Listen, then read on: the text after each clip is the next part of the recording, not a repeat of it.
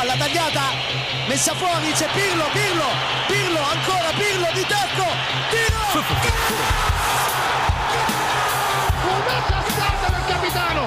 Mamma mia, una sassata del capitano questa volta non l'ha potuto! Serie Amore, der Italien Fußball Podcast mit Mario Rica und Mario Seuke.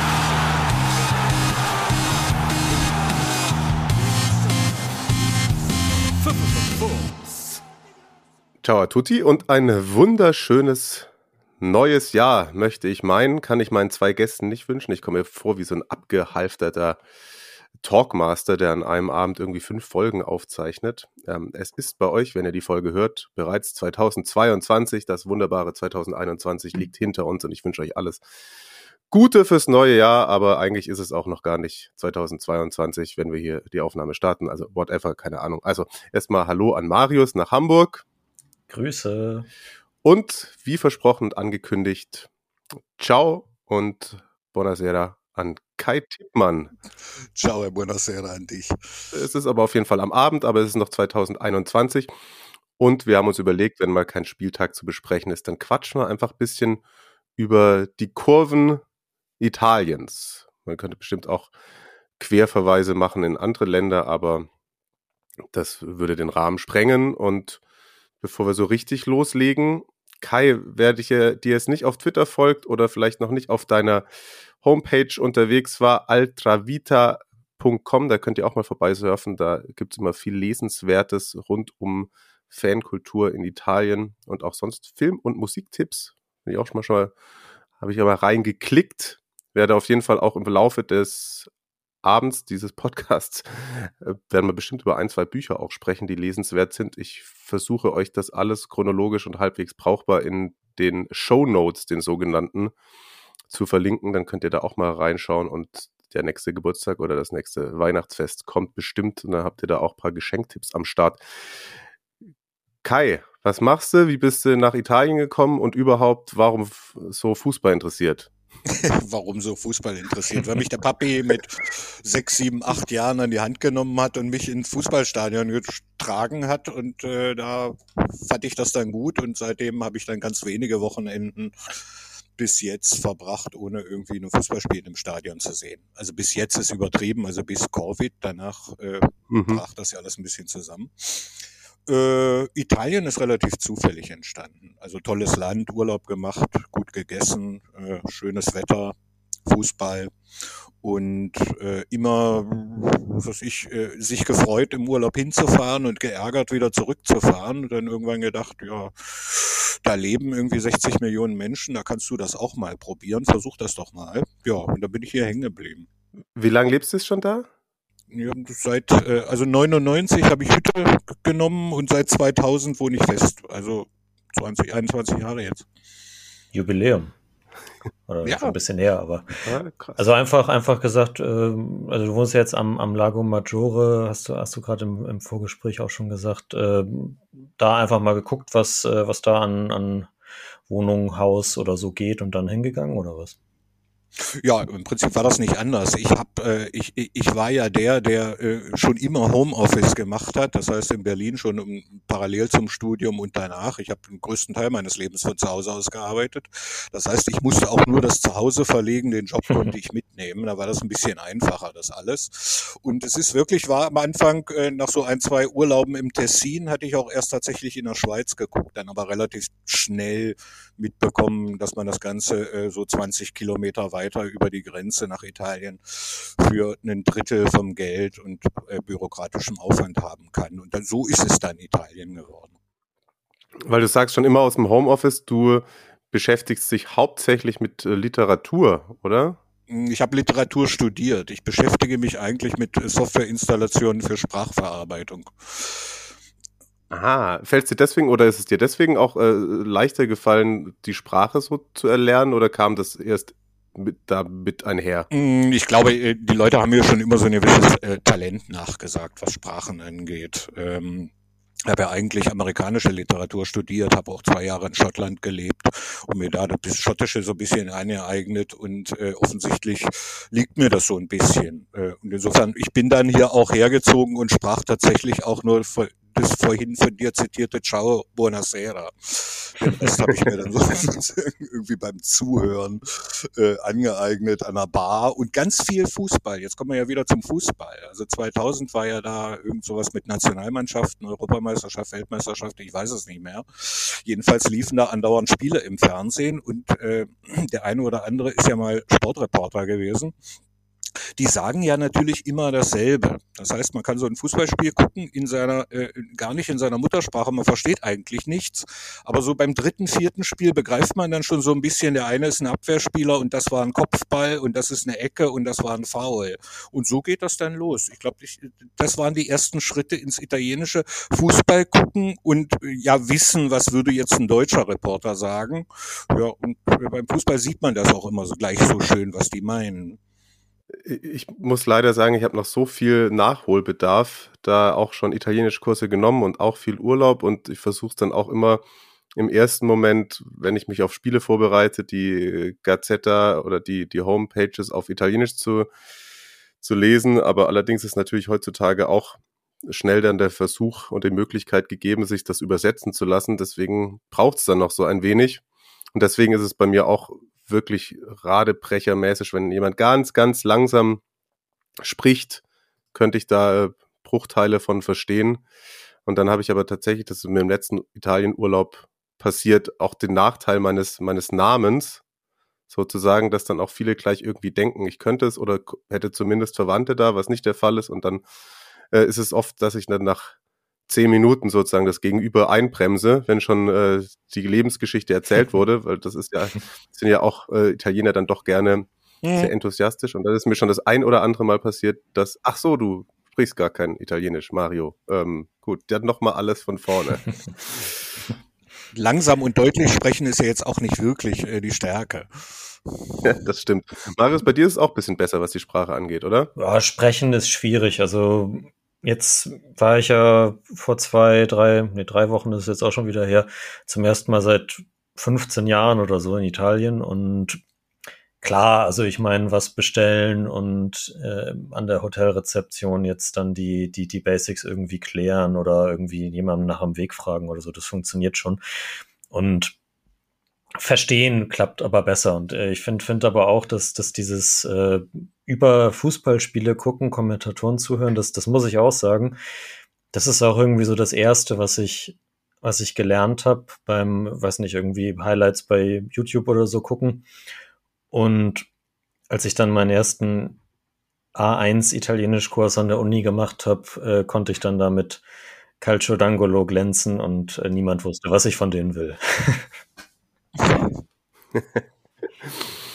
ja, krass. Ja, gut, aber auf jeden Fall, ich finde die Sprache nach wie vor faszinierend und sehr schön und werde sie auch, das mir noch so ein wenig als Aufgabe für die nächsten Jahre stellen, das auf jeden Fall zu verbessern.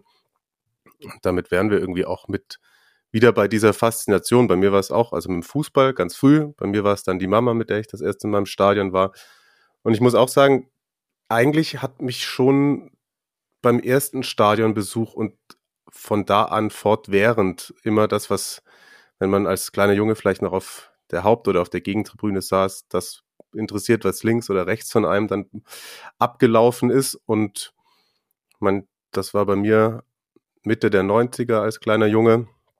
Und da haben sich ja natürlich auch, es waren hauptsächlich deutsche Stadien, in denen ich war, aber viele dieser Fankurven eben aus Italien inspirieren lassen. Kai, gab es bei dir so den, den ersten Tifosi-Moment, Ultras-Moment, egal ob jetzt Deutschland oder Italien, der dich, an den du dich erinnerst, wo du auch denkst, ja, das ist irgendwie was Besonderes, das, das will ich gerne verfolgen, da, da ist irgendwas, was man vielleicht sonst auch äh, in der Gesellschaft oder wie auch immer kaum so in diesem Maße wiederfindet? Hm, ja, ganz klar, erste Stadionbesuche in Italien. Ich bin ja ein bisschen älter als ihr alle zusammen und ähm, insofern bin ich ja auch noch fußballerisch so sozialisiert in den 80er Jahren äh, in Deutschland. Äh, natürlich sehr aufs Spiel bezogen. Insofern, Fankurven war da jetzt nicht so viel los, äh, weder bei Stahltale noch bei Hertha, äh, wo ich dann später hingegangen bin während meiner Uni-Zeit. Äh, aber äh, das erste Mal im Rahmen eines irgendwie äh, Urlaub zwischen Trinken und Pizza äh, mal in so ein Stadion reinzugehen, das war auch gar nicht Milan, in Turin, glaube ich, gegen Florenz und ihr müsst euch das jetzt vorstellen, ihr jungen Leute, es gab ja damals gar kein Internet. Das heißt, so viele äh, Möglichkeiten herauszufinden, was einen da jetzt erwartet in so einem italienischen Stadion, gab's ja nicht. Also heute ist ja jeder Groundhopper besser vorbereitet als ich. Ich bin einfach hingegangen und das irgendwie Fußball, ja, kenne ich, gehe ich gerne mal rein. Billetti wird schon irgendwas mit Tickets sein und versucht mir da so irgendwie ein Ticket zu kaufen, bin dann da reingegangen und dann ist das eben anders als in Deutschland äh, in den 80er Jahren äh, standen, hingen da irgendwie 30 äh, Trommeln an der Balustrade und die ganzen Leute da mit ihren Megafonen und dann brannte, brannten da ständig irgendwelche Rauchtöpfe und äh, Pyrotechnik und dann sangen die auch einfach so von einer Viertelstunde vor dem Anpfiff bis einer Viertelstunde nach dem Anpfiff durch. Dann sangen die da alle. Das kannte ich aus Deutschland gar nicht. Ich war völlig unvorbereitet und stand dann da aber auch trotzdem wie so ein äh, Kind in dem Bonbonladen und fand das einfach so im Bauch geil. Das ist toll. Das kannte ich aus Deutschland gar nicht, dass da auch irgendwie das Publikum irgendwas macht und irgendwie was singt und nicht nur den Schiedsrichter bepöbelt oder irgendwie, weiß ich nicht, Hertha vorher noch ein Tor mal brüllt, äh, einmal pro Halbzeit, sondern dass sie auch tatsächlich mehrstrophige Gesänge und richtig kernig mit 10.000 Leuten da durchziehen. Ich stand da und dachte, was denn hier los? Machen die denn jetzt? Und weiß auch gar nicht, was da auf dem Fußballfeld passierte oder wie das das dann ausgegangen ist, dieses Spiel. Ich habe mir, glaube ich, dann nur diese Kurve angeguckt, was die da trieben. Ja, und das so relativ schnell dann die Idee geborgen, ey, musst du immer wieder hin, das ist ganz spannend. Und so kam es ja dann auch.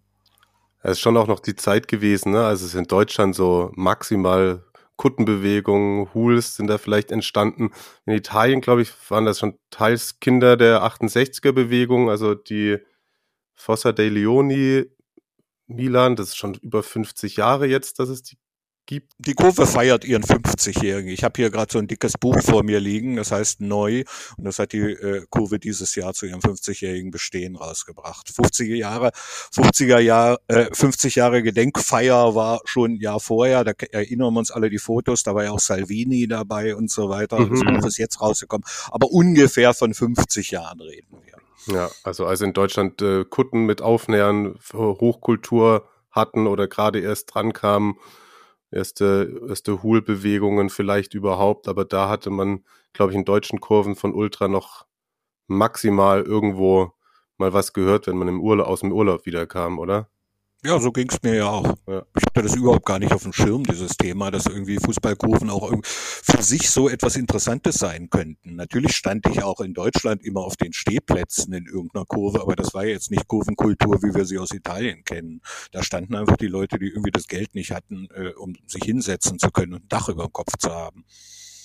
Es war aber in Italien schon auch relativ schnell der Fall, dass die auch schon früh in Verruf geraten sind, teils? Oder kam das erst später? Hm, nee, sagen wir mal so, dass äh, also in diesem dann doch äh, eher konservativen Italien, äh, was du hast es ja vorhin schon richtig zitiert, die ganze Ultrabewegung ist ja so ein bisschen aus den, auch aus den politischen Straßen, Straßenkämpfen der äh, 68er Generation hervorgegangen. Das hat natürlich die bürgerliche Mehrheitsgesellschaft jetzt nicht immer alles so toll gefunden, weder das auf den Straßen noch das in den Stadien. Äh, insofern äh, so richtig wohlgesonnen waren diese Halbstarken natürlich nie, die da äh, durch die Lande gereist sind und vielleicht auch mal Mülleimer umgeworfen haben.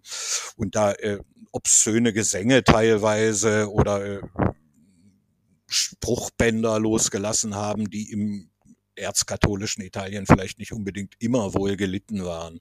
Aber bis ungefähr 1995, das heißt der Einführung der Pay-TV, also dass Fußball auch live stattfand, hat das, war das jetzt natürlich auch nie so der richtige Aufreger. Man, die Leute ohne Internet und Live-TV-Begleitung wussten natürlich dann auch nur, was in so einem Stadion passiert, wenn sie selber ins Stadion gegangen sind. Insofern hat das dann nicht so die Wellen geschlagen. Aber mit der zweiten Hälfte der 90er Jahre ging es dann eben auch los, dass äh, Fernsehzuschauer oder Fußball semi interessierte Bevölkerungsmehrheiten sich dann eine Meinung bildeten zu Ultras, weil sie es in den Nachrichten oder im Fernsehen gesehen haben. Das hat das dann tatsächlich nochmal verschärft, das Negativbild. Mhm. Ja, spielen, glaube ich, auch noch bis heute Medien eine große Rolle. Auf jeden Fall in der, sowohl ja in Deutschland als auch, äh, auch in Italien. Ich glaube, Italien hatte auch so den, den ganz harten Bruch, wo sie dann wirklich irgendwann als die personalisierten Tickets kamen, als man da irgendwie versucht hat, harte Linie zu fahren.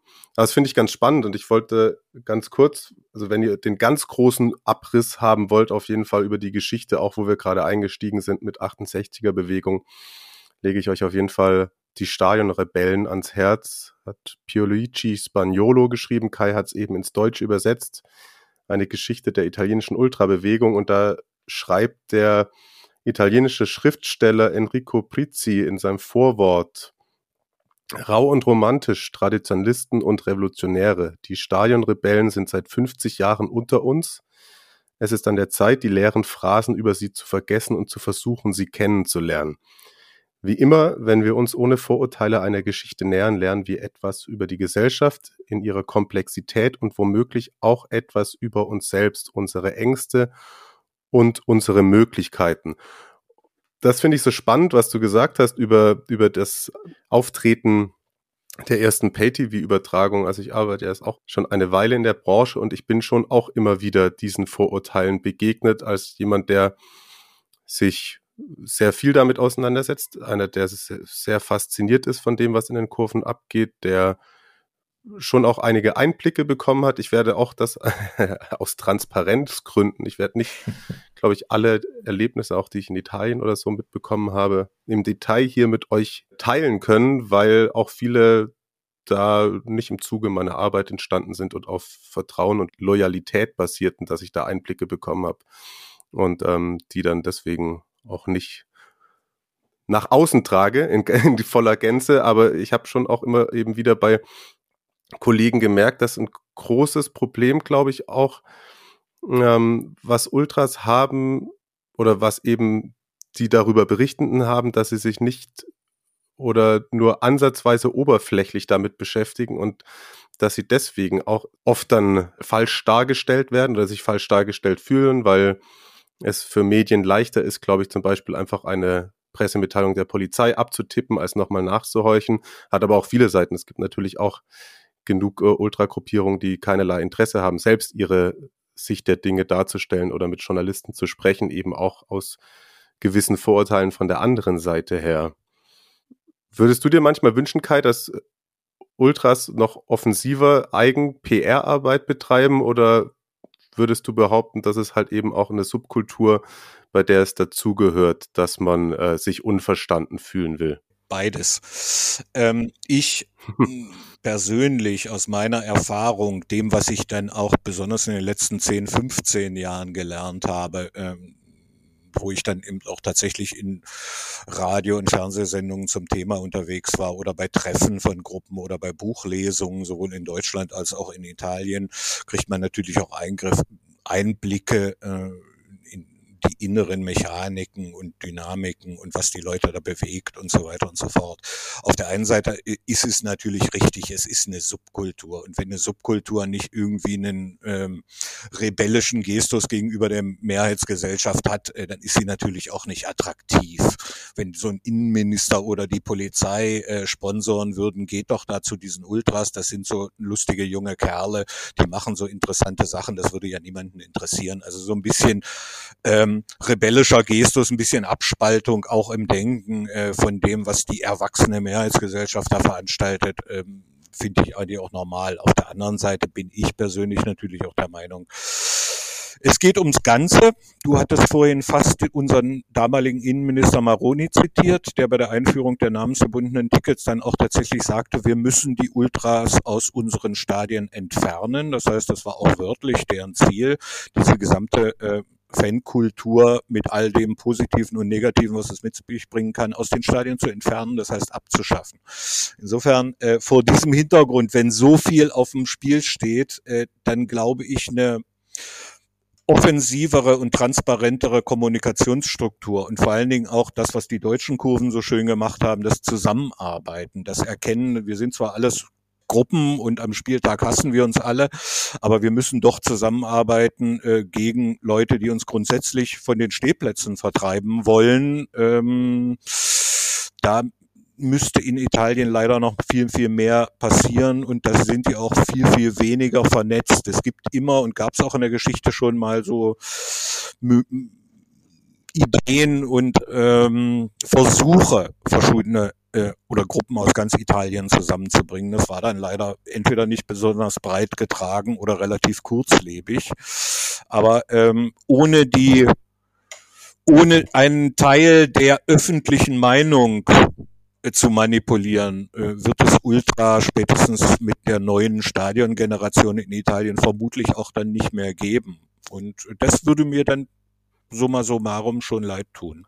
Ach krass, so drastisch siehst du das gerade mit der Entwicklung. In, in, inwiefern, also was, was, was deutet jetzt für dich also konkret darauf hin? Weil ich meine, jetzt die äh, 50. Geburtstag Kurve und so, das, das kommt irgendwie, haben, hatten wir ja gerade schon äh, klar, jetzt haben wir das in, in, in Bergamo erlebt, wo sich die Kurve irgendwie aufgelöst hat, äh, aber grundsätzlich äh, sind die ja alle noch relativ gut am Start, oder? Und wie, wie ist auch so generell die, die Sicht der Vereine darauf? Sind die da eher auf der politischen Seite oder weil man, man hört ja auch immer wieder, dass, also keine Ahnung, dass bei, bei, bei Juve und so zum Beispiel auch die Kurve sehr eng am Verein dran ist, beispielsweise. Naja, bei Juve gibt's ja keine Kurve mehr in dem Sinne. Okay. Hängt ja, hängt ja kein einziges der Banner mehr. Äh, die Capos der sämtlicher Gruppierungen sind im Moment in Haft oder zumindest äh, ai domiciliari, das heißt äh, zu Hause mit der Fußfessel. Hm. Und ähm, die haben es, die sind schon sehr weit fortgeschritten äh, im, in dem Bestreben, die einzelne, die eigene Kurve äh, abzuschaffen.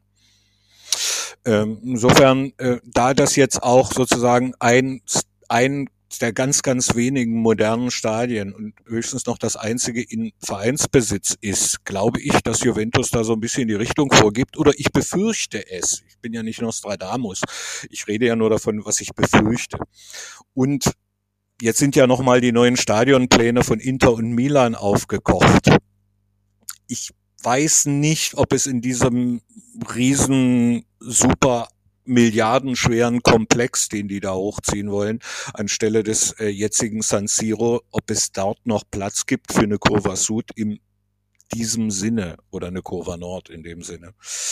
Ich glaube, eine ganze Leute, Menge Leute haben Interesse, äh, so eine freie, rebellische, äh, kritische Kurve dort auch gar nicht mehr zu haben. Mhm ich hoffe, dass es nicht so ist. Und ich hoffe, dass wir dann in zehn Jahren nochmal drüber sprechen und äh, es sieht wieder so aus wie in den 90er Jahren in Italien. Bin der Erste, der sich das wünschen würde. Aber ich glaube, es gibt Bestrebungen, äh, die führen in die Gegenrichtung und Juventus war ein gutes Beispiel dafür. Okay, ja krass. Hm. Ich fand es halt so, jetzt das, das zum ersten Mal dann auch bei, bei Inter zu sehen, da, da wurde dann auch der, der ehemalige Präsident gewürdigt und also man, man, man stellt sich das denn so vor, gut, ich meine, in, in England haben sie es letztlich auch irgendwie in irgendeiner Form gemacht, aber so, dass äh, wenn, wenn San Siro nicht mehr so ist, wie ich das da jetzt erlebt habe, dann nimmt es ja auch einfach auch für den, auch für den äh, Event-Fan unfassbar viel Charme weg. So, also ich weiß nicht, dass ist natürlich immer die, die Diskussion, die gibt es in Deutschland ja auch äh, jedes Jahr dreimal, aber und es, ist, es kommt irgendwie nichts wirklich Abschließendes dabei herum, aber also ich kann irgendwie diese, diese Bestrebung auch absolut nicht nachvollziehen, keine Ahnung. Naja, man, man schüttet, glaube ich, das Kind mit dem Bade aus. Ich bin ja jetzt der Letzte, der sagen würde, dass es eine ultra äh, Kultur nicht auch negative Aspekte gab. Äh, Na klar. Wir müssen ja nicht äh, Stadiontote äh, zitieren oder äh, Gewaltepisoden. Also in diesem ganzen Schönen, was so Ultrakultur machen, Ultrakultur macht und Ultragruppen machen, sind natürlich auch ein paar Sachen, die man der Mehrheitsgesellschaft jetzt nicht so einfach verkaufen kann, wie eine Choreografie oder einen tollen Gesang oder meinetwegen auch selbst Pyrotechnik. Ist ja in Italien jetzt nicht so der Bringer oder äh, äh das Aufregerthema. Ähm, ich bin ganz fest der Meinung, dass die positiven Aspekte von Ultra die negativen Aspekte äh, um ein Vielfaches dominieren. Aber äh, das sehen eben nicht alle so und äh, wir kennen das ja auch aus Deutschland bei solchen Diskussionen. Da wird äh, auf dem Gewaltaltar natürlich auch äh, alles andere mitgeopfert, äh, weil man es nicht weiß, weil es einen nicht interessiert, weil es einem, weil es für viele Leute nicht in den Alltag spielt, wenn man nicht wirklich selber auch Ultra war und weiß, wie wichtig das äh, jemandem sein kann und wie sehr viel Liebe man da reinstecken kann. Äh, ich glaube, dass auf diesem, auf dieser Gewaltdiskussion, die ja auch immer schön äh, für Publikum sorgt, ähm, einfach auch die positiven Aspekte gern vergessen werden. Mhm. Dann sitzt man in so einem Stadion. Ich, also ich weiß nicht, wann ihr das letzte Mal äh, Juventus auch nur eine Fernsehübertragung mit Publikum gehört hat. Das ist halt auch deutlich, deutlich schlechter, als es noch vor drei Jahren war, seitdem die dort keinen organisierten Support mehr haben. Ich finde das ganz also nicht, dass die Juventus-Kurve irgendwann mal gefallen hat oder dass die irgendwie mal äh, das Stadion tatsächlich beben lassen haben, aber mh, mm, jetzt ist ja nicht mal mehr dieses Grundrauschen zu hören.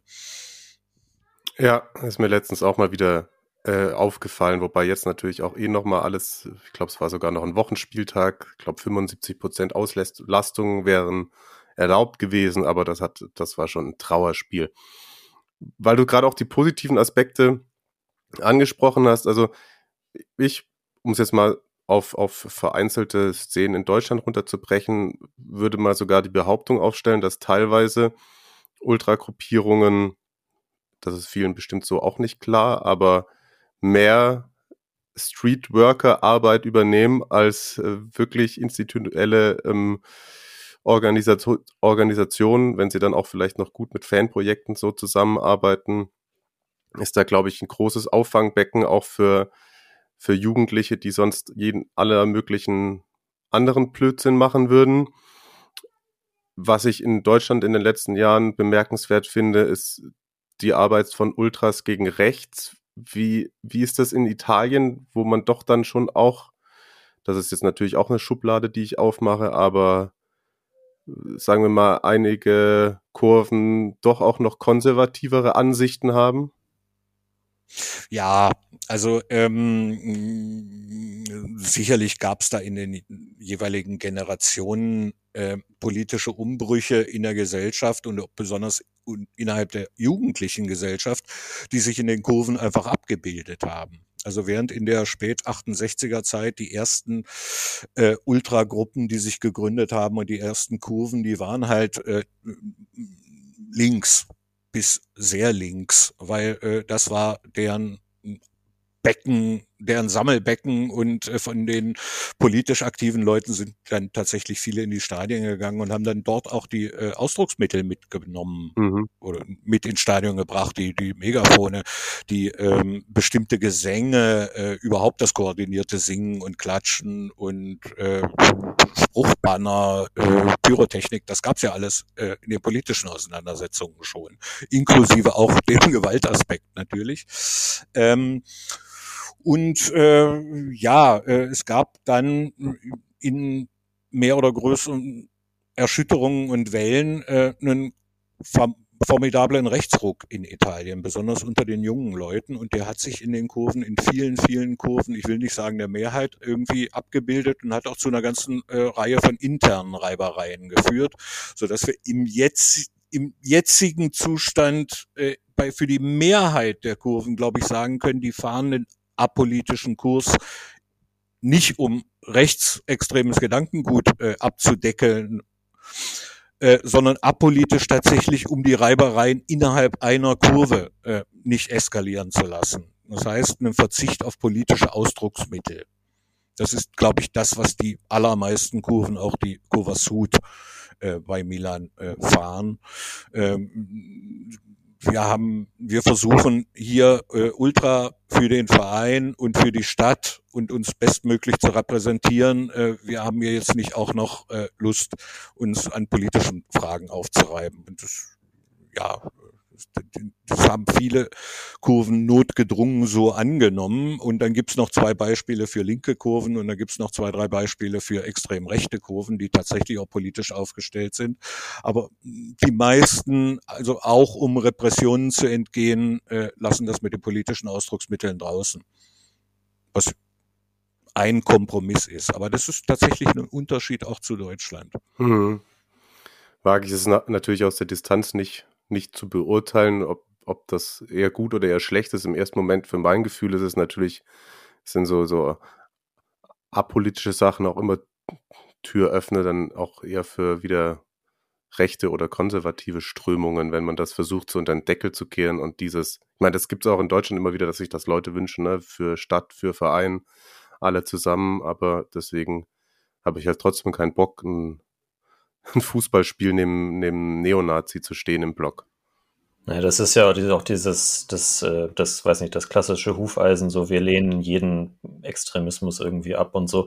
Und es, ist dieses, das, das klassische äh, Thema mit, was, was sicherlich auch, weiß nicht, dass, wo die Leute jetzt darauf warten, dass wir das ansprechen, ähm, die, die Affenlaute, die halt nicht als, als politisches Ausdrucksmittel gesehen werden, sondern nur als, äh, keine Ahnung, äh, maximale Beleidigung des gegnerischen Spielers. Ist, ist, ist das tatsächlich so? Ich, ich habe das mal in dem Buch von, äh, von Tim Parks über Hellas Verona gelesen, dass die Leute ihm das da quasi gesagt haben.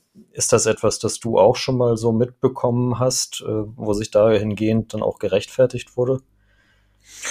Ähm, vor allen Dingen interessanterweise ja nicht nur von Rechten, äh, ja. sondern auch von Linken. Äh, das wird tatsächlich, das, das höre ich dann regelmäßig. Also wenn mal wieder die Empörungskampagne hochkocht wegen Ab Affenlauten oder was weiß ich, Anne Frank Aufklebern. Ich, ich, ich versuche das jetzt so auszudrücken, dass ich das nicht werte. Ich glaube, ihr wisst ja alle meine Meinung zu diesen ganzen Sachen. Aber dann höre ich auch von mir bekannten linken Ultras, die dann sagen, ach, da geht's doch jetzt wieder nur darum, äh, irgendwie der Ultrabewegung eins draufzugeben. Solche Sachen gab's schon immer. Solche Gesänge gab's schon immer. Das ist ja nur Ge Gegnerschmähung. Und das gilt ja nur, um diesen Menschen dort zu treffen. Und das haben wir in den 70er Jahren schon gemacht. Die Presse will sich ja nur irgendwie äh, gegen uns stellen. Und jetzt haben sie mal wieder was gefunden.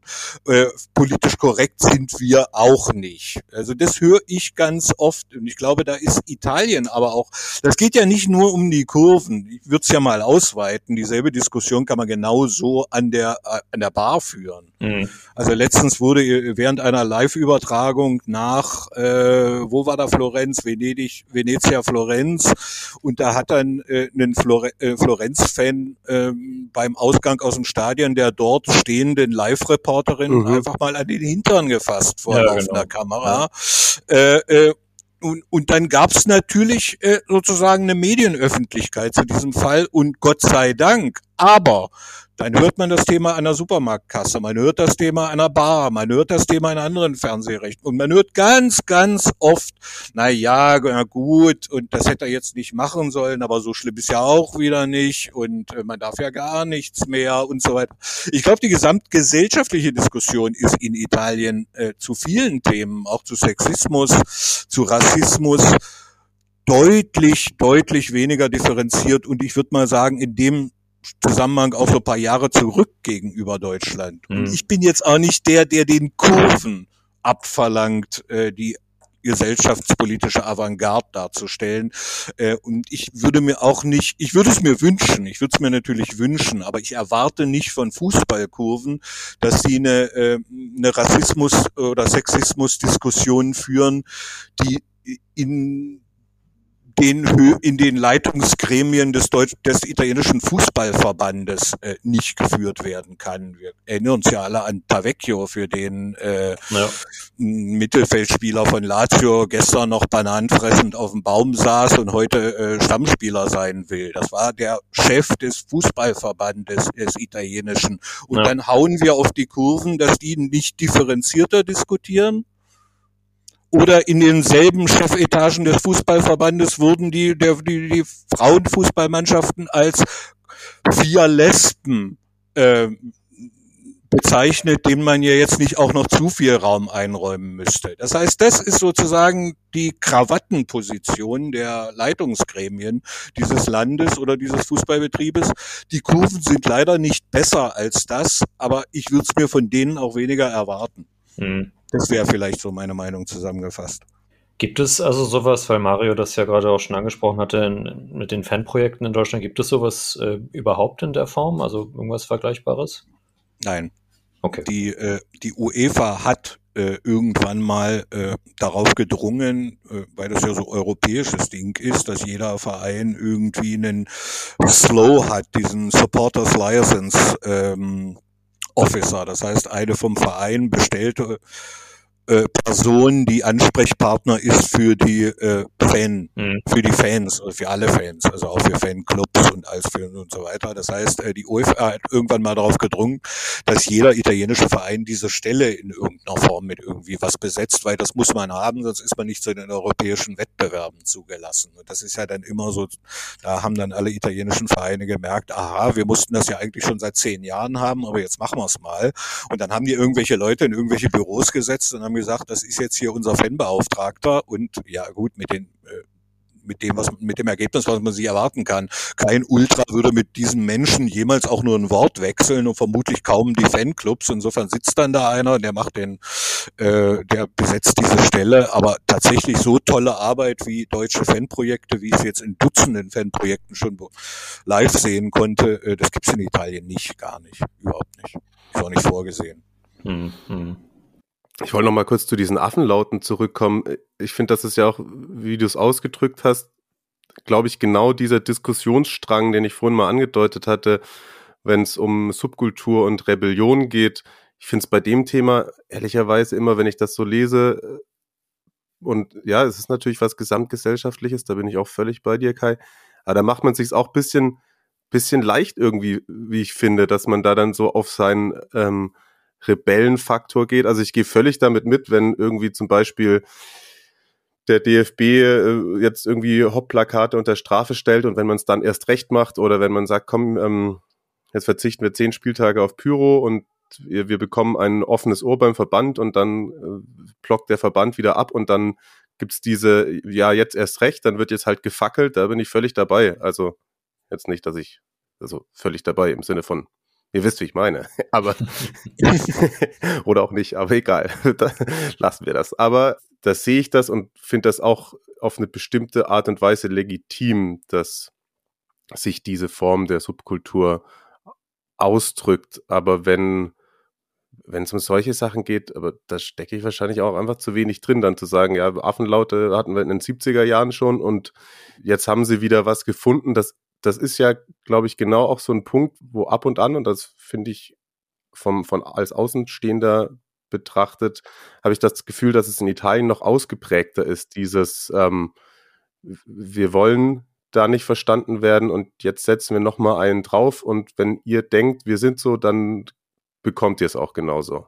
Ja, ja, ja, ich glaube, da hast du einen Punkt. Also der, ähm, der Italiener neigt ja zur Dramatisierung. Äh, das heißt natürlich, es muss auch alles besonders plakativ sein. Und wenn jetzt beispielsweise in einem Derby ähm, mitschwingt, da geht jetzt alles an Gegnerbeleidigungen, dann gehen natürlich auch ganz viele Sachen, die mir persönlich jetzt nicht so toll gehen. Also dass Florenz äh, in Juventus-Spielen jedes Mal dran erinnern musste, dass da in Hazel 39 Menschen gestorben sind, das finde ich jetzt auch nicht unbedingt unterstützenswert. Hm. Oder dass Juventus daran erinnert, äh, dass äh, der Grande Toro seine Mannschaft äh, beim Superga-Unglück verloren hat damals, äh, ist jetzt auch nicht wirklich meine Idee von äh, Derby und Gegnerschmähung. Unterhalb dessen geht bei mir auch sehr viel, aber ähm, ich glaube auch, dass vieles unter dem Thema läuft, ähm, naja, man darf ja irgendwie gar nichts mehr. Insofern zeigen wir es euch jetzt mal so richtig. Und das bedeutet auch, dass wir keine Grenzen haben oder kaum welche oder zumindest verbal keine Grenzen haben. Hm.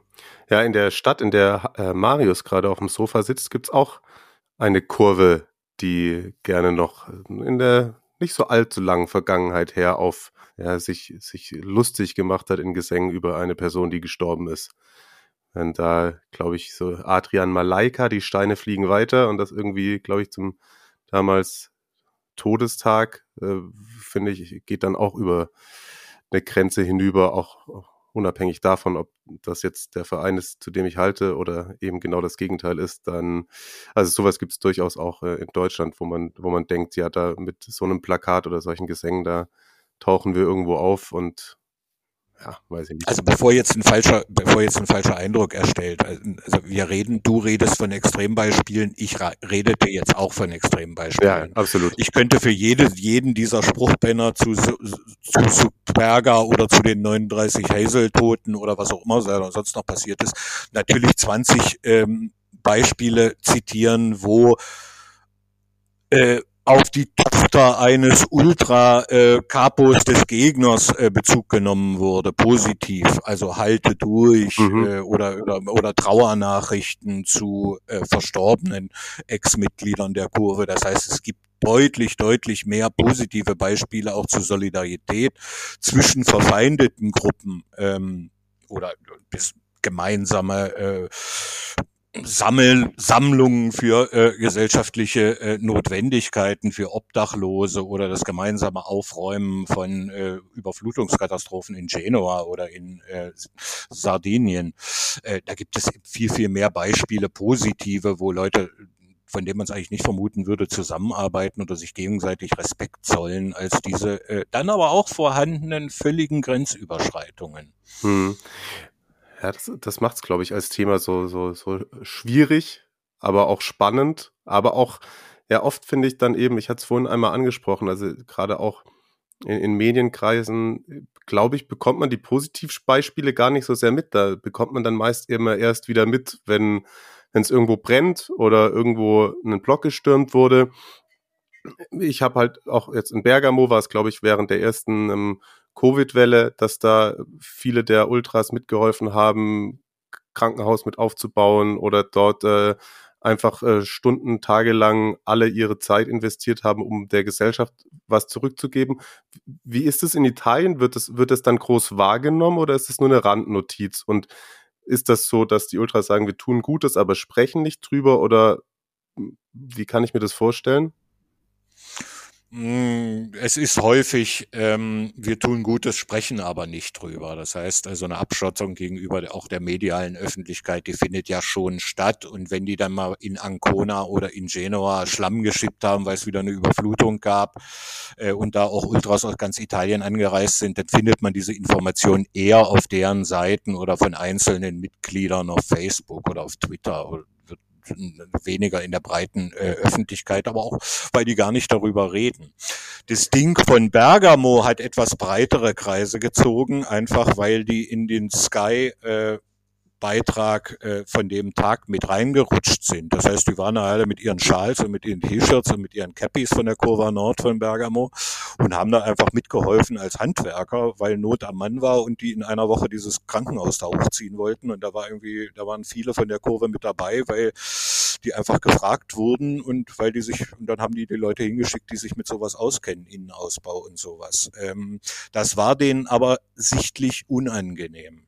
Also ich habe es ja da äh, mehrfach, kennt wirklich Leute seit vielen Jahren dort und auch sehr gern, äh, mit denen ich auch viel schon zusammen machen konnte, auch journalistisch, aber die wollten darüber nicht mehr reden. Die sagen irgendwie jedes jedes Fernsehsender ruft uns jetzt an, jeder Radiosender, die wollen alle da jetzt irgendwie was machen. Diese Ultras, die bauen jetzt hier ein Stadion. Wir wollen das nicht. Wir machen das schon immer. Und jetzt reden die drauf, weil wir einfach mal äh, in diesem äh, in diesem Fernsehbericht von Sky da zu sehen waren. Jetzt nehmt ihr das wahr und jetzt wollt ihr alle mit uns reden? Nee, wir wollen, wir wollen darüber gar nicht mehr reden. Wir sprechen nicht darüber, äh, das geht uns auf den Sack, auf Deutsch gesagt. Mhm. Ähm, das heißt, ähm, das hat die jetzt auch nochmal extra gestört. Äh, wir machen seit Jahren Spendensammlungen, wir gehen seit Jahren ins Krebskrankenhaus äh, und dort äh, den Kindern irgendwie eine Freude zu bereiten. Wir sammeln für Obdachlose. Wir äh, helfen mit, wenn es irgendwo ein Erdbeben gab oder eine Überschwemmungskatastrophe. Äh, es ist ja ganz häufig, dass da Ultras eher sind, eher da sind als äh, der, der italienische Staat, besonders im Katastrophenfall. Das machen die schon immer und niemals redet man mit drüber, aber wenn irgendjemand mal einen Bengalo auf den Rasen äh, wirft, dann ist das überall auf den, in den Schlagzeilen. Und die Reaktion von Bergamo vor einem Jahr war da, äh, die, die hätten gar nicht in diesem Beitrag sein wollen, die wollten da einfach helfen, weil sie es schon immer machen und weil man sie gefragt hat, aber diese ganze äh, Medienöffentlichkeit, das drehte ja eine ganze Woche durch alle Fernsehsender, äh, wollten die gar nicht haben, die wollten darüber nicht reden. Äh, was fangt ihr jetzt damit an? Wir haben einfach nur unsere Pflicht getan.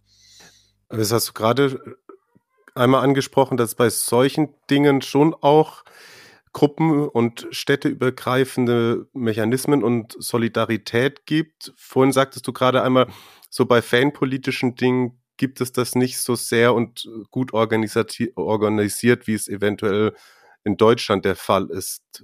Hast du da eine er Erklärung für? Weiß ich nicht. Also ähm, ja, natürlich habe ich eine Erklärung dafür. Ich weiß nicht, wie weit die trägt. Also diese, in der, in der Ultralogik steckt drin, äh, äh, ich muss dem Gegner äh, einen auf die Mütze geben, sobald ich ihn sehe. Das ist sozusagen der kategorische Imperativ. Äh, und äh, viele auch gut gemeinte und breiter angelegte ähm, Zusammenschlüsse von mehreren Kurven sind dann daran gescheitert, dass, keine Ahnung, ich zitiere jetzt irgendeinen Wahllos, Napoli gesagt hat, ja, das ist ganz schön und hier, äh, hier in diesem Versammlungsraum können wir darüber auch reden. Aber wenn ich irgendwelche Leute von Bergamo am Bahnhof sehe, äh, dann muss ich mich mit dem prügeln und da führt auch nichts dran vorbei. Häufig ist es daran schon gescheitert. Es ist leichter punktuell äh, die kennen sich natürlich alle. Natürlich haben die Kontakt miteinander. Natürlich haben die Kapos die Telefonnummern auch von allen anderen Kapos. Es ist ja nicht so, dass sie in einem luftleeren Raum äh, von, von Mentalität leben. Äh, aber es ist einfach leichter, wenn in Berger, äh, wenn in Genua eine Brücke runterfällt oder eine Schlammkatastrophe gab oder in, in Erdbeben in Mittelitalien, da mal durchzurufen, ey, sag mal, braucht ihr ein paar Leute mit Schippen, wir könnten da vorbeikommen und dann sagen, ja, kommt da hier mal rum mit eurem, äh, und dann schicken die da so einen Neunerbus runter und dann schippen die da einfach mal Schlamm eine Woche lang miteinander. Das ist einfach leichter zu organisieren, als zu sagen, äh, wir sollten uns mal zusammensetzen und eine gemeinsame Position gegen die Tessera del Tifoso oder namensgebundene Tickets zu finden, weil wir müssen alle gemeinsam unsere Stimme erheben und wir müssen mit den richtigen Leuten reden und sagen, das sind unsere Angebote, das wollen wir, das wollen wir nicht da scheitert es dann auch schon immer, wir reden nicht mit äh, offiziellen. Wir reden nicht mit offiziellen staatlichen Vereins oder was auch immer Stellen. Wir reden nicht mit der Polizei, wir reden nicht mit dem Verein, wir reden nicht mit der Reichsbahn. Ähm, wir reden nur mit anderen Ultras. Da scheitert es dann auch häufig schon dran. Dass, äh, wir könnten uns jetzt alle zusammensetzen und 100 Kurven repräsentieren und wir unterschreiben ja alle und dann gehen wir mal zum Innenminister und schauen mal, was der davon hält. Nee, aber zum Innenminister gehen wir dann nicht. Mhm. Das ist ganz, ganz häufig nicht immer. Es gab immer auch Gegenbeispiele, aber in der Mehrheit ist es immer in solchen Fragen gescheitert. Leider, leider. Mhm. Weil du gerade nochmal die Tessera del Tifoso angesprochen hast, vielleicht zurück in die, ins Ende der 90er und auch eine These, die ich aufstelle, so als Außenstehender, ganz oft, das liest man immer noch, das glaube ich, in Deutschland auch alle ein, zwei Monate mal, ah, dann guckt man nach Italien, dann guckt man auf die Stadienauslastung und dann heißt es, ja, ja, in Italien in der Serie A, da ist so wenig in den Stadien los, weil die Stadien so alt sind und so baufällig und da will keiner mehr hin. Ist es nicht eher anders, als dass wirklich sich die Politik, die Fußballpolitik sich selber das Ganze kaputt gemacht hat durch die Einführung eben dieser personalisierten Tickets und dass damit dieses Kurvensterben, dieses Stadionsterben kam? Oder ist es ein, äh, ein Spiel, weil es dann hieß, die, da gehen auch nicht mehr die Familienstadien, weil die Angst vor den Ultras haben, dann sind die Stadien baufällig, deswegen geht da auch keiner hin. Aber über diesen Einschnitt dieser dieses eingeführten Ticketsystems spricht zumindest, was ich in Deutschland so wahrnehme, sehr, sehr selten einer drüber.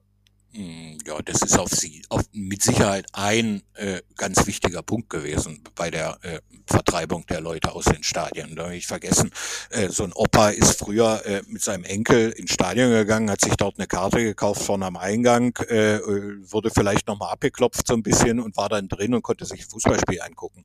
Das ist ja mit den namensgebundenen Tickets schon ein bisschen komplizierter geworden. Ähm, erstens, weil die Schlangen länger sind, weil man da ja auch immer noch seinen Ausweis und seine Steuernummer und was weiß ich nicht hinterlegen musste, auch für ein Einzelticket nur.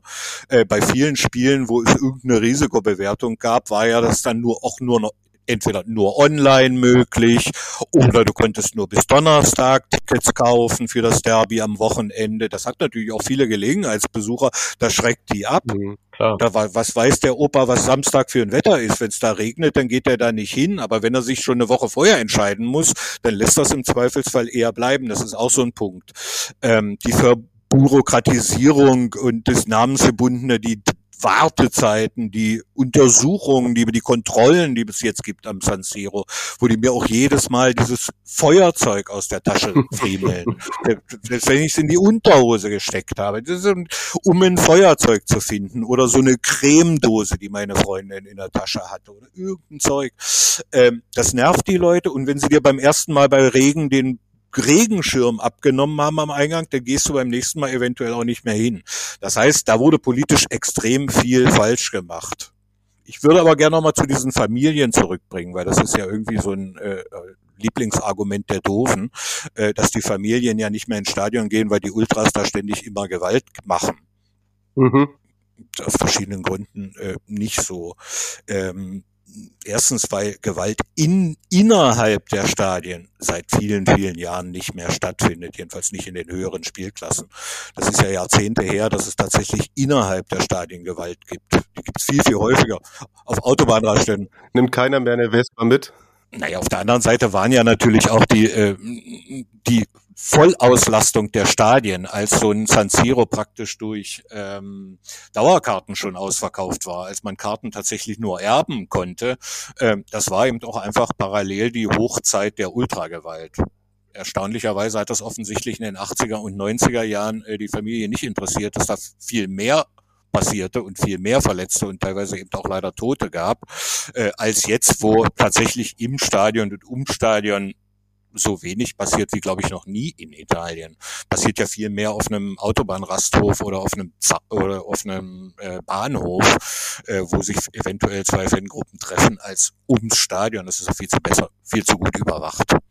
Den Eindruck hatte ich jetzt äh, tatsächlich auch, dass zu den Spielen, gut, das, das ist jetzt natürlich immer auch nur eine sehr kleine Stichprobe, aber die drei Spiele, die ich da jetzt besucht habe, da war also das war alles super easy, die, die Leute waren entspannt, das war eigentlich, das war genau wie, wie wenn du hier äh, in, in Deutschland irgendwo am Wochenende ins Stadion gehst, also kein Unterschied, auch ähm, divers äh, auf der Tribüne, also da waren jetzt nicht nur junge Männer, ich habe jetzt, ich stand natürlich nicht in der Kurve, das kann ich den, kann ich dann auch nicht bewerten, aber fand ich alles total harmlos. Ich erinnere mich da auch an eine gute Konversation früher mal in einer Redaktion, in der ich früher gearbeitet habe, wo es irgendwann mal, als es auch wieder einen großen Aufschrei gab, hieß es dann, also ich fühle mich da nicht sicher, ich würde mit meinen Kindern nicht ins Stadion gehen, wenn diese Ultras da sind. Und ich gefragt, wann, wann warst du denn das letzte Mal mit deinen Kindern oder überhaupt selber, du als Person im Stadion? Ja, so vor vier, fünf Jahren. Da habe ich auch gedacht, okay, gut, Diskussion beendet. Das ist, glaube ich, auch wieder viel was, was von diesem draußen draufblicken, ohne es selber zu erleben, dass es dann auch von, von Leuten weitergetragen wird, die sich eigentlich nicht zwingend tiefgründig mit der Thematik beschäftigen. Ja, ja, bei denen dann sowas hängen bleibt. Also ich meine, ich verstehe ja, äh, ist für die Medien natürlich so ein wunderbar emotionalisierter Aufhänger äh, Fußball, was sowieso schon emotionalisierendes Thema ist und zu dem auch jeder eine Meinung hat. Und wenn man dann jetzt das noch mit Gewalt bringen kann oder meinetwegen auch nur mit Pyrotechnik, das ist natürlich ein riesen, äh, macht auch schöne Fotos und äh, sorgt auch für Aufmerksamkeit, auch bei Leuten, die nicht ins Stadion gehen. Das Problem ist einfach, dass durch dieses Dauerradikalisieren äh, der Berichterstattung über Fankurven natürlich dann hängen bleibt, oh, oh, um Himmels Willen, da ist ja ähm, Tod und Teufel los, da gehe ich lieber nicht hin in dieses Stadion, wer weiß, was da ist. Ich sehe da immer Pyrotechnik. Daher ja auch der Unterschied, äh, wie sicher fühlen sich Leute in Fußballstadien, die da auch tatsächlich hingehen. Die fühlen sich alle sicher und die, die überhaupt nicht ins Stadion gehen, die fühlen sich alle unsicher. Das sorgt ja schon den, das erklärt ja schon ganz gut den medialen Bias zu dem Thema. Hm. Wie ist das denn, denn generell jetzt auch so, da du ja an der Quelle sitzt, so vielleicht als, äh, als, als Tipp hier für auch äh, Zuhörende, die mal ein Spiel in, in Italien äh, sehen wollen? Also ab, ab wann äh, bekommt ein, ein, ein Spiel dieses Label Sicherheitsspiel? Also wir waren zum Beispiel jetzt überrascht, ähm, der Plan war es ursprünglich eigentlich zu Venezia gegen Juve zu gehen. Das war dann unmöglich, die, die Tickets zu kaufen. Das war innerhalb von, von einer Sekunde ausverkauft. Ähm, hätten, hätten wir da Karten bekommen, dann wäre die Idee gewesen, zum Beispiel vorher am, am Nachmittag noch zu, zu Spal gegen Brescia zu gehen. Dafür gab es aber gar keine Karten im Vorverkauf, weil wahrscheinlich die, wo Brescher hingeht, da ist es äh, in Anführungszeichen gefährlich oder so. Wie, wie kann man sich darauf quasi einstellen? Ist, äh, also es gibt ja dann, äh, die Risikoeinschätzung äh, wird vom sogenannten Osservatorio Osservatorio Nazionale für die Sicherheit von Fußballspielen, nationale Beobachtungsstelle zur Sicherheit von Fußballspielen gemacht. Da sitzt dann die Polizei und da sitzen die Betreiber von Autobahnraststätten, da sitzt äh, das, äh, die Staatsbahn da sitzen Politiker, äh, da sitzt alles Mögliche, da sitzt natürlich kein einziger Fan. Mhm die sitzen sich da zusammen und da machen die so eine Risikoeinschätzung. Und diese Risikoeinschätzung beinhaltet einerseits äh, tatsächlich das Risiko von wer fährt da und wie gewalttätig sind die drauf und was für ein Konfliktpotenzial da gibt. Und da gibt es aber auch noch ganz viele andere Gründe, weshalb die äh, in irgendeiner Form, also es wurden auch schon Risikospiele ausgesprochen bei befreundeten Fanszenen. Okay. Das heißt, ab und zu ist auch einfach mal der, der Polizeichef in dem Nest ein bisschen äh, aggro drauf und dann verbietet er den Gästefans einfach auch mal unter dem Risi unter der Risikobewertung äh, werden dann Gästefans auch gar nicht zugelassen oder eben diese Ticketsverknappungen. Ihr könnt dann nur bis Mittwoch und nur online und nur wenn ihr die Tessera habt und so weiter und so fort. Das ist so manchmal relativ wahllos und das kommt im Zweifel ja dann auch irgendwie nur eine Woche erst vor dem Anpfiff, wenn mhm. du halt schon ein Ticket gekauft hast und so weiter. Kurzum, Stadionbesucher, besonders Auswärtsfan, interessieren auch hier so gar nicht. Ja. Da kommt dann auch hinzu, dass teilweise, wenn man seinen Wohnsitz in einer bestimmten Region hat, dann keine Tickets kaufen kann, oder? Ja, klar. Ja, ja. Ja, ja. Entweder, was weiß ich, keine Ahnung, ich mache jetzt mal wahllos, wenn zwei Vereine, also wenn jetzt Florenz, äh, äh, Juve Florenz und manchmal kann dann gar keiner aus Florenz kommen und manchmal nur welche mit einer Tessera del Tifoso, also dieser komischen Fankarte. Oder es darf eben, äh, man, alle können Karten kaufen, aber nicht, wenn du in Florenz aus Versehen wohnst und so weiter und so fort. Also teilweise völlig absurde Regelungen, die da auch keiner mehr versteht, der das nicht studiert hat. Und im Zweifelsfall dann nur, ich kann mich an so ein Modena Derby erinnern äh, vor vielen Jahren, da gab es irgendwie zwölf verschiedene Ticket-Einlasssysteme. Also wenn du hier wohnst, dann darfst du die Tickets am Mittwoch kaufen und darfst dann den Eingang D rein. Und wenn du da wohnst, dann das Ding war so komplex, dass dann zum Schluss bei dem Spiel nur noch 1000 Zuschauer da waren. Ja, klar. Toll. Also teilweise ist es auch gewollt, dass da keiner in das Stadion geht, weil man, keine Ahnung, den Sonntag frei haben will äh, und nicht einen Einsatz fahren möchte. Also manchmal ist das auch komplett sinnlos. Ich weiß nicht, wie viele Leute Brescia im Moment noch nach Spal bringen würde. Aber wenn 30 Ultras, gewaltbereite Ultras den Staat in die Knie bringen und dann sagen, äh, wir machen hier so ein Fußballspiel vor leeren Tribünen oder wir lassen gar keinen mehr rein. Das finde ich ja schon echte Bankrotterklärung. Also Absolut. Also 20 Leute, die damit, die damit so im Bus reisen oder 30, mehr sind's doch nicht. Äh, wenn die den Staat einknicken lassen und sagen, das können wir nicht, diese Situation können wir nicht beherrschen, deswegen lassen wir gar keinen rein oder überhaupt keinen Gästefan. Das finde ich schon echt einfach auch traurig und ein Nachweis von Unfähigkeit. Ja, absolut, also auf jeden Fall. Und äh, so, so generell auch dieses, äh, ich, ich kaufe mein, äh, mein, mein Ticket am, äh, am Spieltag, das geht das überhaupt noch irgendwo? Vielleicht auch in, irgendwie an den, an den unteren Ligen oder so? Da, da gibt es ja teilweise wahrscheinlich gar keinen Online-Vorverkauf, oder? Hm, ja, das geht schon. In den meisten Spielen geht das ja schon so. Also auf der einen, man muss ja einfach ein bisschen Spiel mit, ein bisschen Zeit äh, mitbringen, weil man dann im Zweifelsfall äh, ein bisschen länger in der Schlange steht. Aber man kann für die allermeisten Spiele äh, einfach Tickets an der Stadionkasse kaufen und das würde ja. ich auch empfehlen. Einfach ein bisschen Zeit mitbringen, Ausweis nicht vergessen äh, und äh, dann macht man das so. Im Moment ganz, ganz wenige Ausnahmen, wo das so nicht geht. Okay. Aber stimmt eigentlich tatsächlich. Äh, warte, als ich in Monza war, da waren ein paar äh, Fenster auf jeden Fall geöffnet. Es ist ja auch nichts mehr ausverkauft. Das ist ja jetzt der positive Aspekt von diesem ganzen äh, Theater, was wir beschreiben der letzten zehn Jahre, äh, ist ja, dass es auch praktisch kein Spiel mehr gibt, äh, wo es tatsächlich ausverkauft ist. Das ist jetzt mit Covid-Reduzierung ein paar Mal passiert, aber es ist ja ewig her, dass selbst das Mailänder Derby ausverkauft im Sinne von ausverkauft war oder das Genoa Derby oder irgendein Spiel von Napoli. Ja, es gibt dann äh, noch ab und zu dann irgendwie Tickets für, weiß nicht, 250 Euro oder so.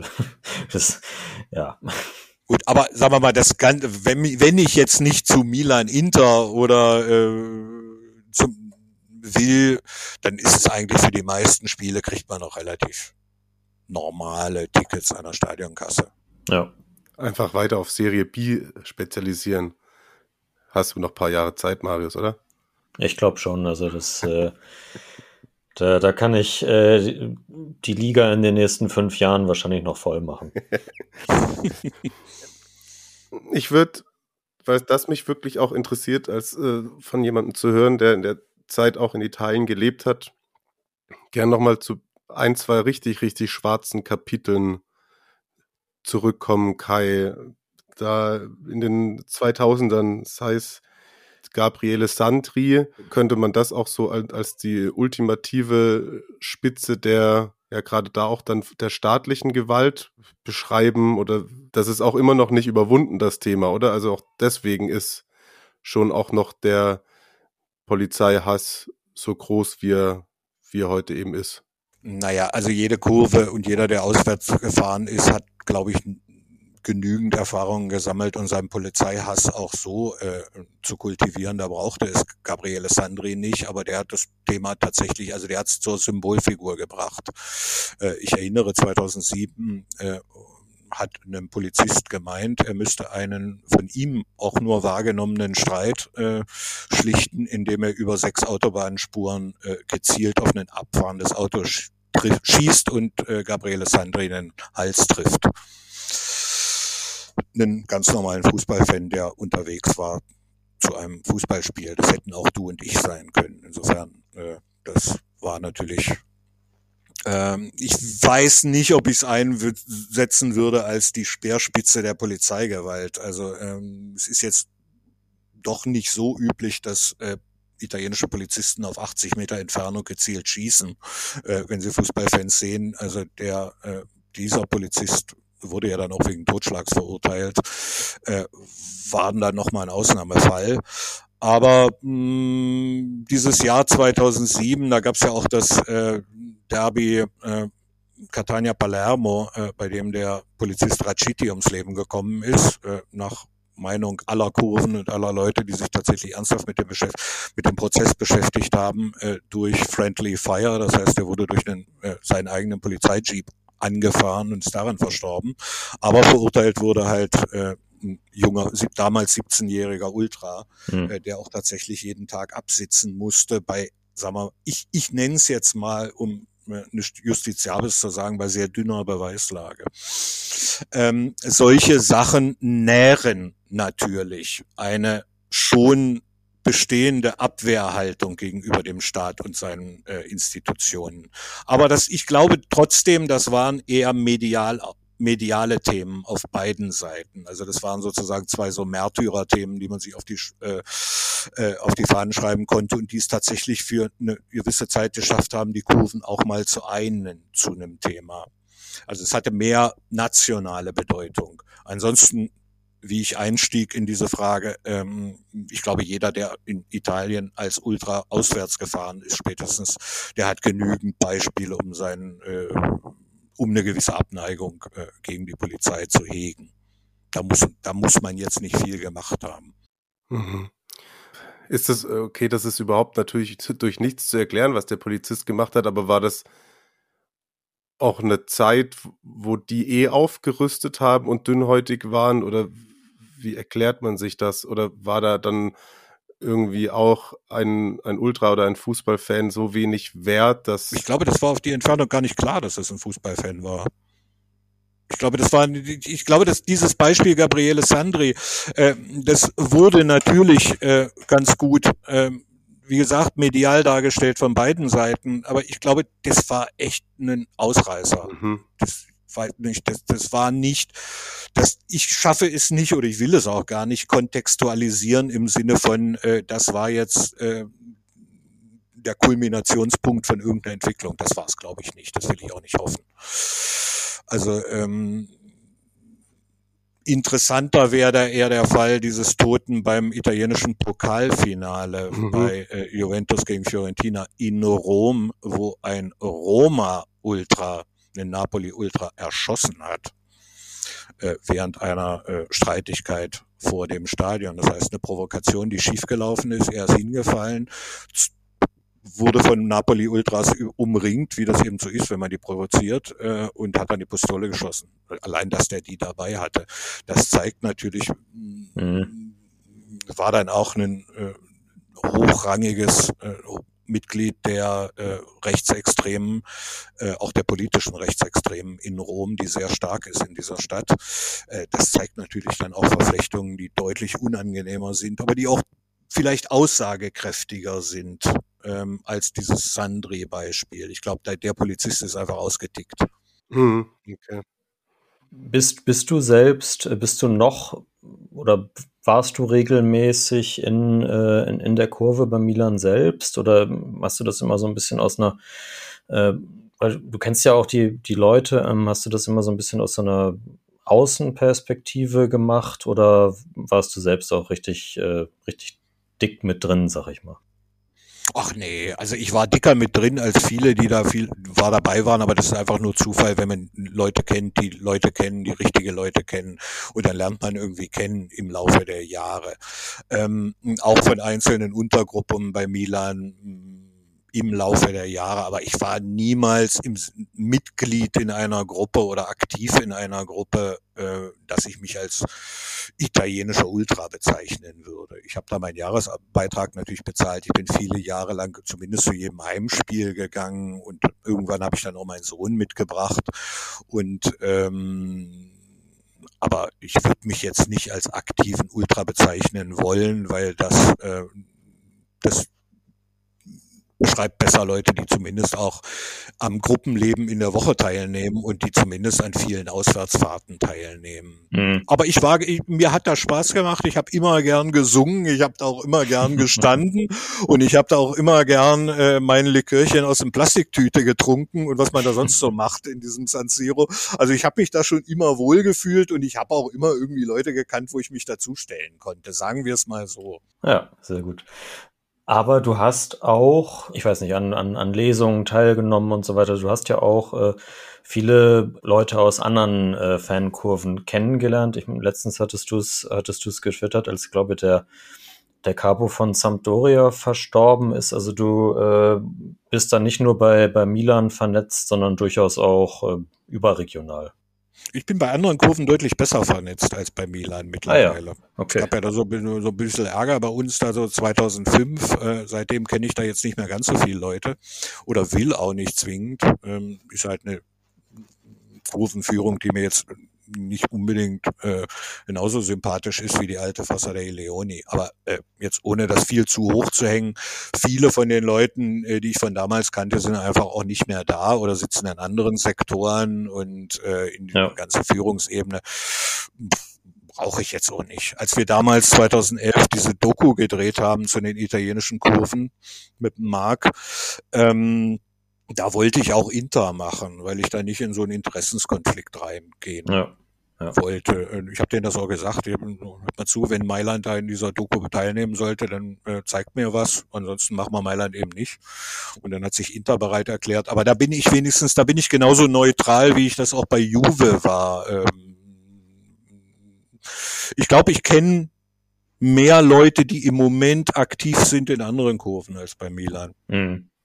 Ist das, wo du, wo du sagst, da sind jetzt auch teilweise die Leute nicht mehr da, gibt es auch so eine, zumindest teilweise so eine Bege äh, Bewegung, äh, ja, der moderne Fußball geht uns auf den Sack. Wir gehen, äh, wir gehen lieber in die vierte oder fünfte Liga, weil ich meine, in, in Deutschland hört man das ja auch immer wieder und gut, im Endeffekt sind dann viele Leute trotzdem wieder da, aber ähm, so zumindest so eine Grundeinstellung ist ja durchaus auch gegeben. Ich kann mich davon ja auch selbst nicht nicht 100% frei machen. Also der Verein, den ich am häufigsten in den letzten, ja, Corona mal ausgenommen, Jahren im Stadion äh, gesehen habe, spielt auch in der vierten oder fünften Liga na, Bewegung würde ich es jetzt nicht nennen, aber das findet statt, natürlich. Ich glaube, die Mehrheit der Leute, die ähm, einstmals äh, alle Spiele von Milan gesehen haben, auswärts und äh, daheim, äh, die gehen da einfach gar nicht mehr hin oder gucken es maximal im Fernsehen. Mhm. Ich kenne auch genügend Leute aus dieser Generation, die nicht mal Milan mehr im Fernsehen schauen. Okay. Also die sozusagen, denen das auch zu weh tut, die dann auch sagen, ich will das gar nicht mehr sehen, dieses Stadion. Äh, ich lese das Ergebnis und dann freue ich mich, wenn wir gewonnen haben, aber ich will das auch gar nicht mehr haben. Das ist nicht mehr mein Fußball, das ist nicht mehr mein Stadion, das sind jetzt andere Leute, die machen andere Sachen, ist auch völlig in Ordnung. Also jetzt ohne Groll, ja, es ist jetzt nicht so, dass die Alten jetzt sagen, äh, mit dem Scheiß da wollen wir nichts mehr zu tun haben, sondern einfach, wir hatten eine andere Zeit, wir hatten andere Einstellungen, wir haben andere Sachen gemacht, das ist es jetzt nicht mehr, das ist es ja auch notgedrungen nicht mehr. Mhm. Äh, die gehen dann eher gar nicht mehr hin. Aber es gibt auch eine ganze Reihe, die dann einfach sagen, ähm, ja, guck mir Fußball in anderen, äh, also ich bin jetzt in, sicherlich in den letzten drei Jahren häufiger zu Verbania Calcio gegangen in meinem Heimatort als äh, zu anderen Spielen. Oder äh, um mal das super Beispiel zu nennen, die Lebowskis. Das ist halt alles ja. Lex Fiorentina, die dann irgendwann gesagt haben, ähm, ja, scheiß moderner Fußball, um das nochmal zu sagen, ist ja auch wirklich so, haben sich einen eigenen Verein gegründet und äh, äh, haben, machen, machen da. Ja, das ist der, wo Borja Valero jetzt hingegangen ist, ne? Das ist der, wo Borja Valero jetzt hingegangen ja. ist, ja, ja. Also sie sind ja erst, äh, waren das ja so ein paar People, so ein paar 16-Jährige, die irgendwie zum schlechtesten Verein Italiens gegangen sind, das heißt dem letzten der Amateurspielklasse, äh, mit dem schlechtesten Torverhältnis, dem schlechtesten Punktverhältnis und die hießen Lebowski und das haben die so in einer Zeitung gelesen und haben dann gesagt, da müssen wir mal hin, das klingt ja richtig gut. Sind da hingegangen und haben dann da gesungen. Finde ich sympathisch. Und die Spieler haben das überhaupt nicht verstanden, wieso die da singen. Die haben gedacht, die, die, die verarschen die. ähm, Kleiner Mika, ja, Moment.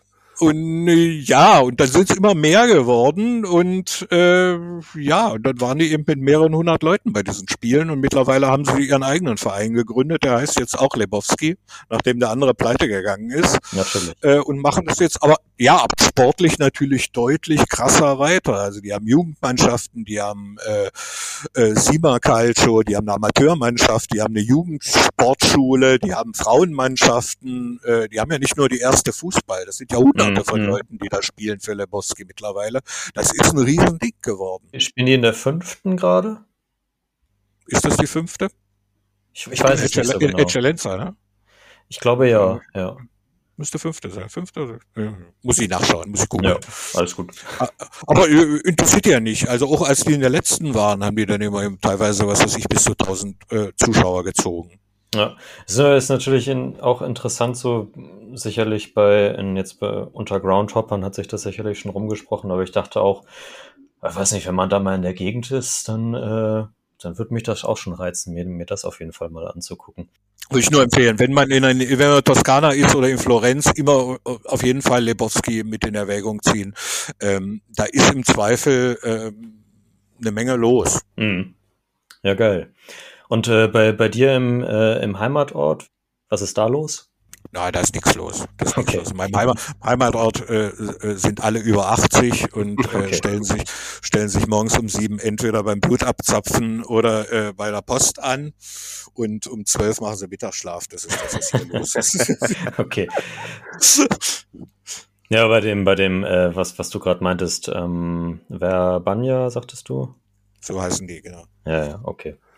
Ja, ich fand das gerade so, so spannend, was du noch gesagt hast, über ob man sich als, als Gruppenmitglied definiert oder auch über die, die Aktivitäten unter der Woche. Ich glaube, das ist vielleicht auch einigen äh, ZuhörerInnen so, so gar nicht klar. Also da, da habe ich mich schon sehr wiedergefunden, auch in deiner, in deiner Beschreibung, mal abgesehen davon zu den Kontakten zu anderen Gruppen, aber da, um doch noch ein bisschen was preiszugeben, geht es mir eben ähnlich. Da, da habe ich viele, die ich Freunde nenne, bei denen ich so diese Loyalität bewundere, die ich seit ich zehn bin kenne, wo ich zum Fußball fahre, aber gerade auch aufgrund der räumlichen Distanz und der damit ausbleibenden Aktivitäten, an denen man teilnehmen kann unter der Woche, nie den, den Gruppenstatus erlangen können wollen.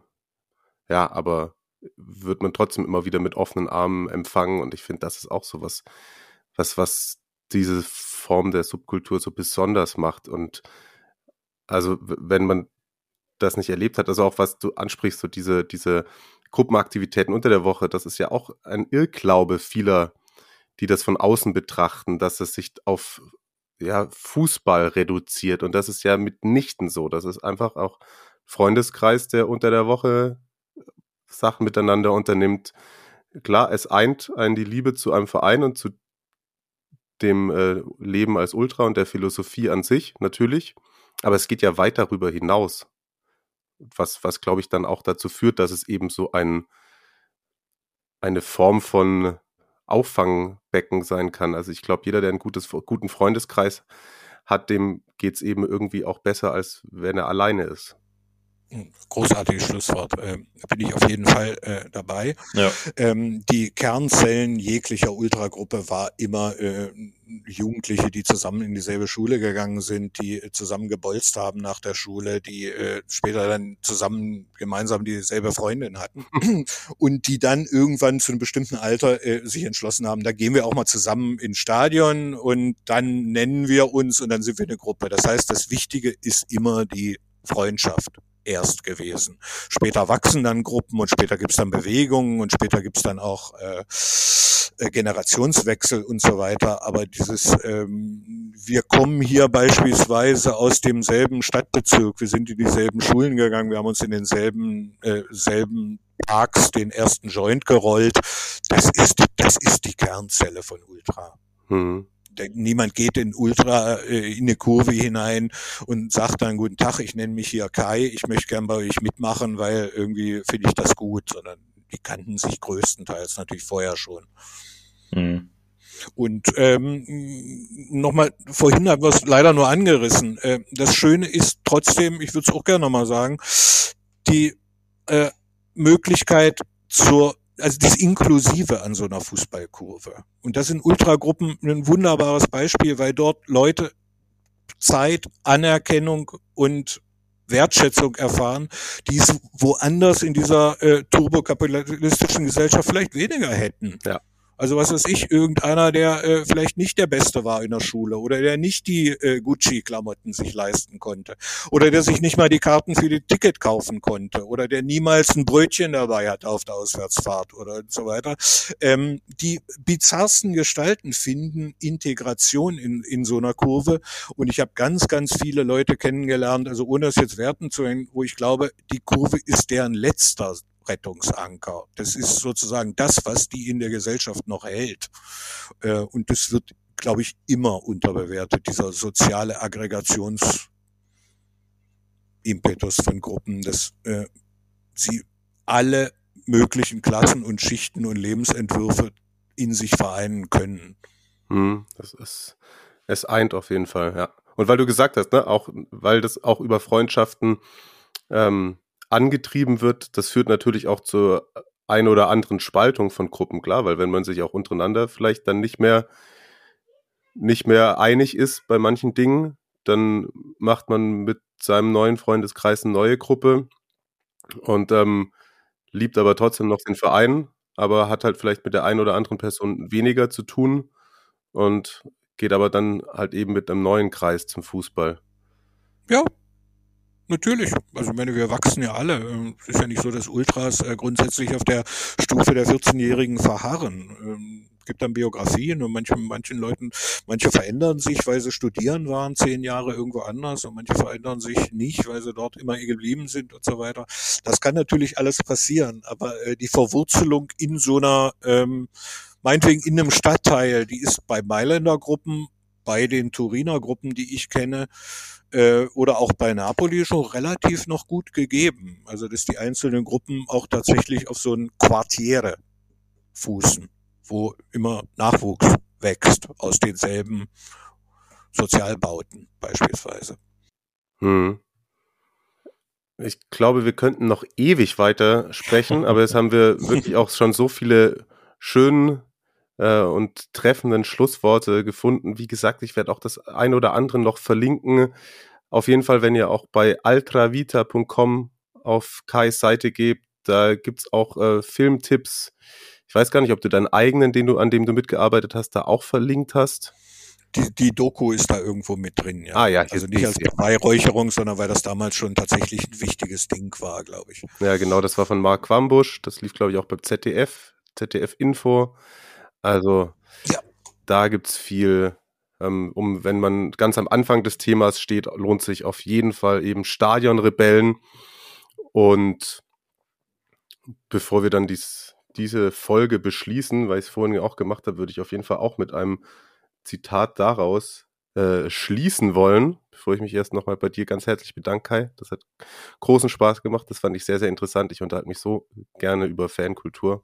Hat mir auch Spaß gemacht. Hat man gemerkt, dass dir das Spaß gemacht hat und dann hat es mir auch Spaß gemacht. Wir können das ja auch mal irgendwann, äh, wir haben ja jetzt wirklich nur angerissen. Ja, das wir können stimmt. das ja irgendwann mal wiederholen, aber äh, jetzt war es lang absolut, genug. Absolut, absolut. Und äh, lest alle Stadionrebellen, nicht weil ich da irgendwie berühmt werde oder irgendwie Geld damit verdiene, äh, sondern weil ich dieses Buch ähm, als erstes auch übersetzt habe, weil ich wollte, dass das gerade nicht Ultras lesen. Also kauft euch, legt eurer Mutter auf den Tisch, weil es ist eins dieser Bücher, die ich den Leuten äh, ans Herz legen würde, die sich vielleicht mal damit auseinandersetzen wollen. Hinterher will ich ja nicht, dass eure Mutter dann mit einem Baseballschläger durch die Stadien zieht, aber äh, so einen kleinen Einblick äh, in das viele Schöne, was das eben auch ist und weshalb da so viele 10.000 Leute mitmachen und dass es eben nicht nur Gewalt ist. Da kann man sich, glaube ich, äh, einen guten Überblick verschaffen und hinterher kann man das dann immer noch alles ganz schlecht finden oder gut finden, aber da ist man besser informiert. Genau, man sollte sich drüber informieren, das ist es halt nämlich. Ja, ne? Das ist, das ist auf jeden Fall ein Wort.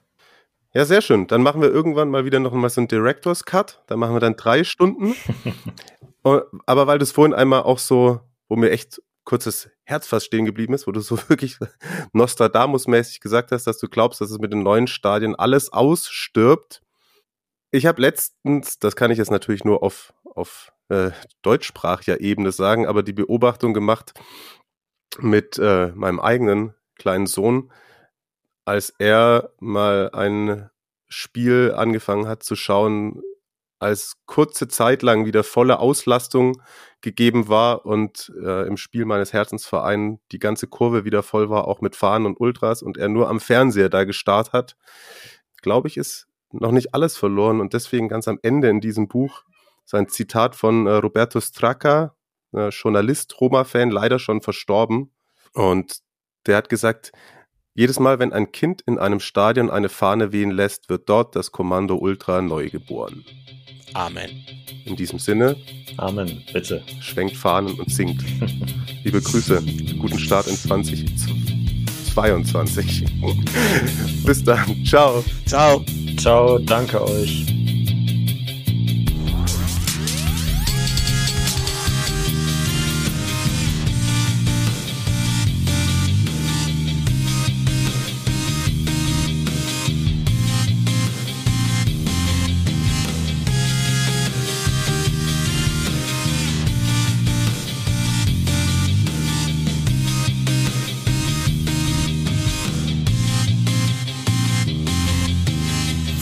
forms.